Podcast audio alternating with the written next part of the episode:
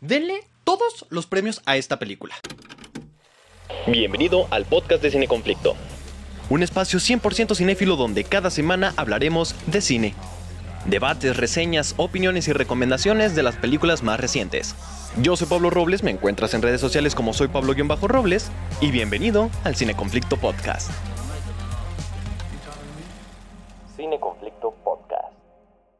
Bienvenidos, bienvenidas sean un nuevo episodio del podcast de Cine Conflicto. Yo soy Pablo Robles. Recuerden seguirme en mis redes sociales. Me encuentran como arroba soy Pablo-Robles y ahí podemos echar chismecito y también se enteran de todo lo relacionado al cine y la cultura popular. Asimismo, recuerden seguirme en Cine Conflicto en todos lados. Así búsquenlo, así aparece, para que formen parte de esta comunidad y se enteren de las noticias más relevantes de este maravilloso mundo del cine. ¿Alguna vez tuvieron un mejor amigo o amiga, ese con el que ibas a todos lados, salían, jugaban, reían, esa amistad que ya era parte de su día y sin ella básicamente no tenía nada mejor que hacer. Pues imagínense que un día llegas con esa amistad y de repente te dice que ya no le caes bien, así, sin motivo, de la nada. Te dice, ya no me caes bien, ya no la agradas y tú no tienes idea de por qué. Hablemos de los espíritus de la isla. Los espíritus de la isla, o mejor conocidos como The Banshees of Inisherin, es una película del director Martin McDonagh que nos ha entregado grandes películas como Tres anuncios por un crimen, y que en esta ocasión regresa para escribir y dirigir esta historia situada en una isla de Irlanda, donde un día Patrick, interpretado por Colin Farrell, queda devastado cuando su amigo Colm, interpretado por Brendan Gleeson, de repente pone fin a su amistad de toda la vida y desata en Patrick una crisis y a toda costa busca reparar su relación dañada, no importa lo que tenga que hacer, no importa las amenazas que su amigo le dé. Hay frases en el cine como show, don't tell y menos es más que hacen alusión a llevar al cine a su forma menos explicativa, para no recurrir tanto a los diálogos que nos digan como espectadores lo que debemos ver o saber de la película. Obviamente recurrir a los diálogos no hace mejor ni peor tu película, hay muchos factores alrededor de todo esto, pero hay personas como yo a quienes de vez en cuando les gusta el minimalismo de enseñar más de lo que dicen, ya que usarlo da pie a la múltiple interpretación y permite que una película sea más disfrutable en una segunda vuelta, porque ves lo que no viste la primera vez. Hay un subtexto debajo de todo que te dice más de lo que la película te está mostrando y esto es importante para darle capas de profundidad a la historia y que no recaiga únicamente en los diálogos. En esta película, eso de show don't tell y menos es más es muy importante y ejemplifica a la perfección estas dos frases. Y no, tampoco se trata de una película muda, pero es usar los diálogos de una manera inteligente para no sobreexplicar la trama. Un ejemplo de este tipo de cine es el cine de Ingmar Bergman. Él tenía premisas súper interesantes que usaba para hablar de múltiples temas que estaban ahí, pero quedaban claros más en una segunda o hasta tercera vista, ya que estaban muy debajo de las capas de este subtexto. Y lo uso de ejemplo porque esta película es muy parecida al cine de Ingmar Bergman e incluso comparte ciertas similitudes, tanto a cómo narran la historia hasta incluso la locación, porque tenemos una isla alejada de cualquier persona, una isla aburrida donde pasan tan pocas cosas que se siente que lo que le sucede a estos dos personajes es de lo más interesante que ha pasado ahí en mucho tiempo. Pero esta isla también es una isla de pensamiento o de un pensamiento colectivo que pareciera que pensar fuera de lo estipulado por la pequeña sociedad en la que viven está mal visto. Y esta isla es tan pequeña e insignificante que sirve para que todo este tema de la amistad se sienta personal y cercano, no solamente para nosotros como espectadores, sino también para todos los personajes en sí, para las personas que habitan esta isla, como si fuese un problema que compete a todos y no solamente a los protagonistas, no solamente al espectador. Al mismo tiempo, esta única locación la vuelve una película teatral que no se siente así gracias al contexto del espacio que nos están dando con la muestra de los paisajes, con la muestra de las locaciones, que nos muestran, aunque sean tres o cuatro, pero que nos da más bidimensionalidad al espacio en donde se va a narrar la historia. Y por ende, aunque pueda ser una sola locación como tal, el espacio en el que nos estamos habitando esta historia se siente mucho más grande y no se limita a solamente ser una pequeña isla, sino que es un espacio muy grande que no la hace tan teatral. Hay algo que me parece muy curioso a la película y es como los protagonistas tienen personalidades totalmente opuestas y esto tiene que ver con la diferencia de edad entre ellos, tanto sus dos personalidades como sus ideologías son contrarias el uno con el otro e incluso te preguntas a veces por qué son amigos. Por un lado uno habla acerca de prevalecer en el tiempo y trascender a través del arte y ser recordado por sus obras y aportes a la música y el otro nos habla más de que es más importante ser recordado por ser el tipo amable, el que todos querían, el buena onda del pueblo. O sea, uno está hablando de que hacer historia es el sentido de la vida y otro se conforma con ser recordado por quienes realmente importan, que son las personas cercanas a su vida. Y aquí es donde surge una de las primeras temáticas de la película y es cuál es el significado de la vida. Dejar algo que trascienda o que te recuerden por quién fuiste o por cómo fuiste. Esta segunda personalidad es la de Patrick, el protagonista de la película, quien es considerado quizás no el tonto del pueblo, pero sí el que está ahí existiendo, el que no es interesante y no sabe mucho porque realmente no le importa, pero que es amable con todos y su misión en la vida es cuidar de su hermana, de sus animales y estar con su amigo, su mejor amigo, su bestie. Es lo que el personaje quiere y lo que intenta obtener hasta que sucede todo este asunto de la ruptura con su mejor amigo. Por así decirlo, Patrick, el personaje de Colin Farrell, está enfocado más en el conformismo y no pide más de lo que tiene y está feliz con ello. Él la vida ya la tiene hecha se siente en paz estando así y para él la vida es buena tal cual es. Y por otro lado, su amigo Colm quiere aprovechar los últimos años que le quedan para dejar ese algo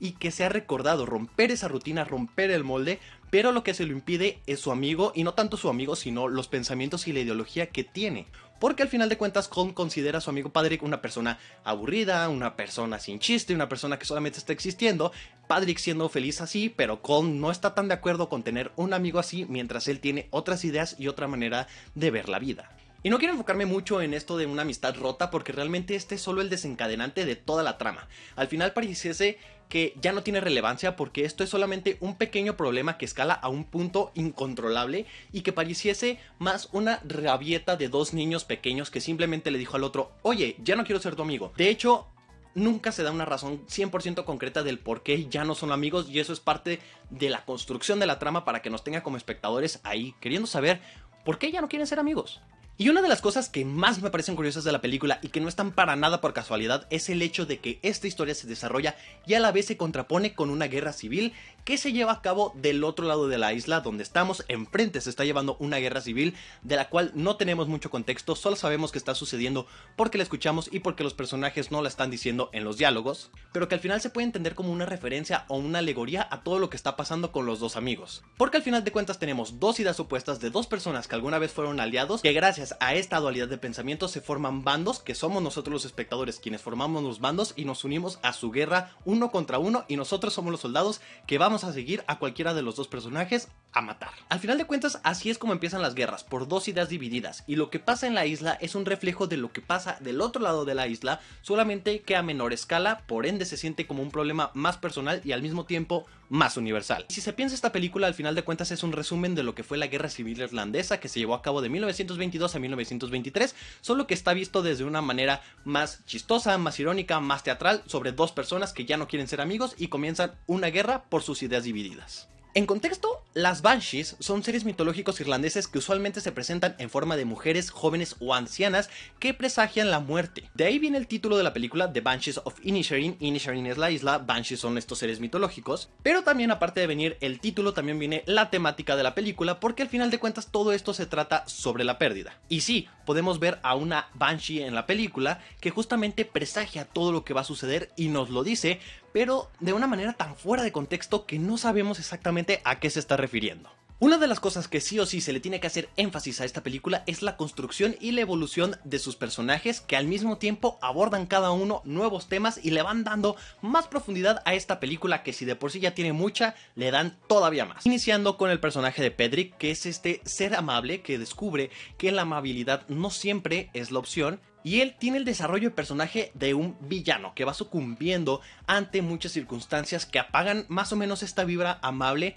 y decide que la paz y las palabras bonitas ya no son la opción para seguir combatiendo esta guerra para saber por qué su amigo ya no quiere ser su amigo. Esto viene acompañado más allá de la profundidad de sus personajes y de la escritura de la gran actuación, de las mejores actuaciones del año, hechas por Colin Farrell que adopta el personaje, lo hace suyo y se va hundiendo junto con él. Son dos personalidades distintas, una al inicio de la película y la otra al final, encarnadas en este actor que da una masterclass de lo que es la actuación. No grita, no llora, no es esa actuación que busca un Oscar a gritos, sino que es tan sutil que es casi invisible notar esta tremenda actuación. Y al final de cuentas, perder una amistad también cuenta como una pérdida, también cuenta con un duelo, lleva un duelo detrás, por ende, ver cómo el personaje se va hundiendo en este duelo, seguido de la actuación de Colin, es impresionante. Estoy esperanzado en que realmente sea él quien se lleve el Oscar a Mejor Actor en esta edición 2023 de los Oscar,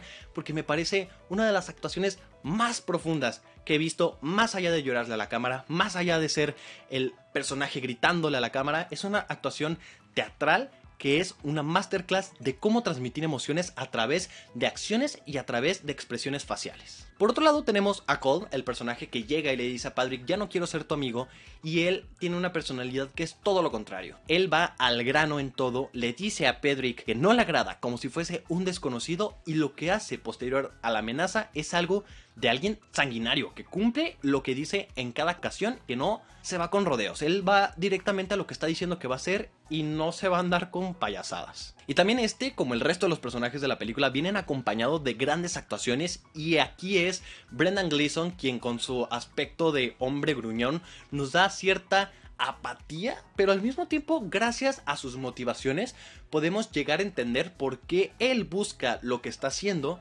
y esto hace que esta ruptura nos ponga en un punto de vista intermedio donde no apoyamos 100% a uno ni 100% al otro. Reitero, esto es una alegoría a la guerra que se está viviendo del otro lado, donde las dos ideologías tienen cada uno su bando, cada uno está por una postura, pero ninguno de los dos al final de cuentas tiene la razón y al final solamente se va a ganar hasta que uno de los dos sucumba ante el otro.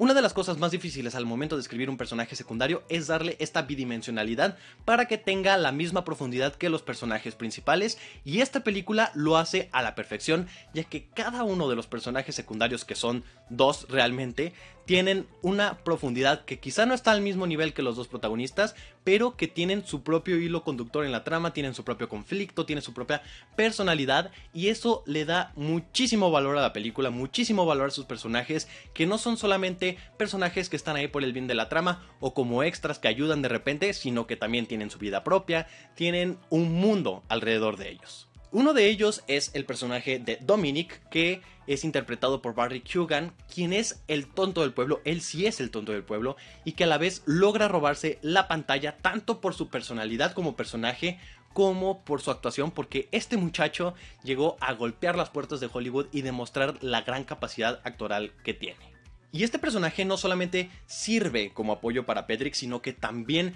nos da una perspectiva distinta sobre una ruptura que él también está en proceso, porque al final de cuentas todos están procesando una especie de duelo, cada uno a su manera, pero él nos da una perspectiva diferente, una ruptura diferente, un duelo distinto, que es la relación con su padre, que está totalmente quebrada y que poco a poco nos va dando detalles del por qué y nos da una razón de su sentir y nos va dando un poco de su vida y nos va contagiando de esta personalidad. Y también para complementar a Patrick tenemos a su hermana, que es el personaje de Siobhan, interpretada por Kerry Condon, quien no solamente es un acompañamiento para su hermano, sino que también tiene su personalidad, vemos un poco de su pasado, bueno, nos dicen un poco de su pasado, suponemos su futuro e interviene en todo este asunto de la ruptura entre Patrick y Colm y es el cerebro de la película, es la razón y a la vez es la oveja negra de todo el pueblo porque está rompiendo con las normas de dicha sociedad, siendo una mujer que no busca casarse, que se refugia en los libros y que sabe que su lugar no es exactamente en esa isla, contrario a los demás, porque ellos tienen la vida hecha en ese lugar.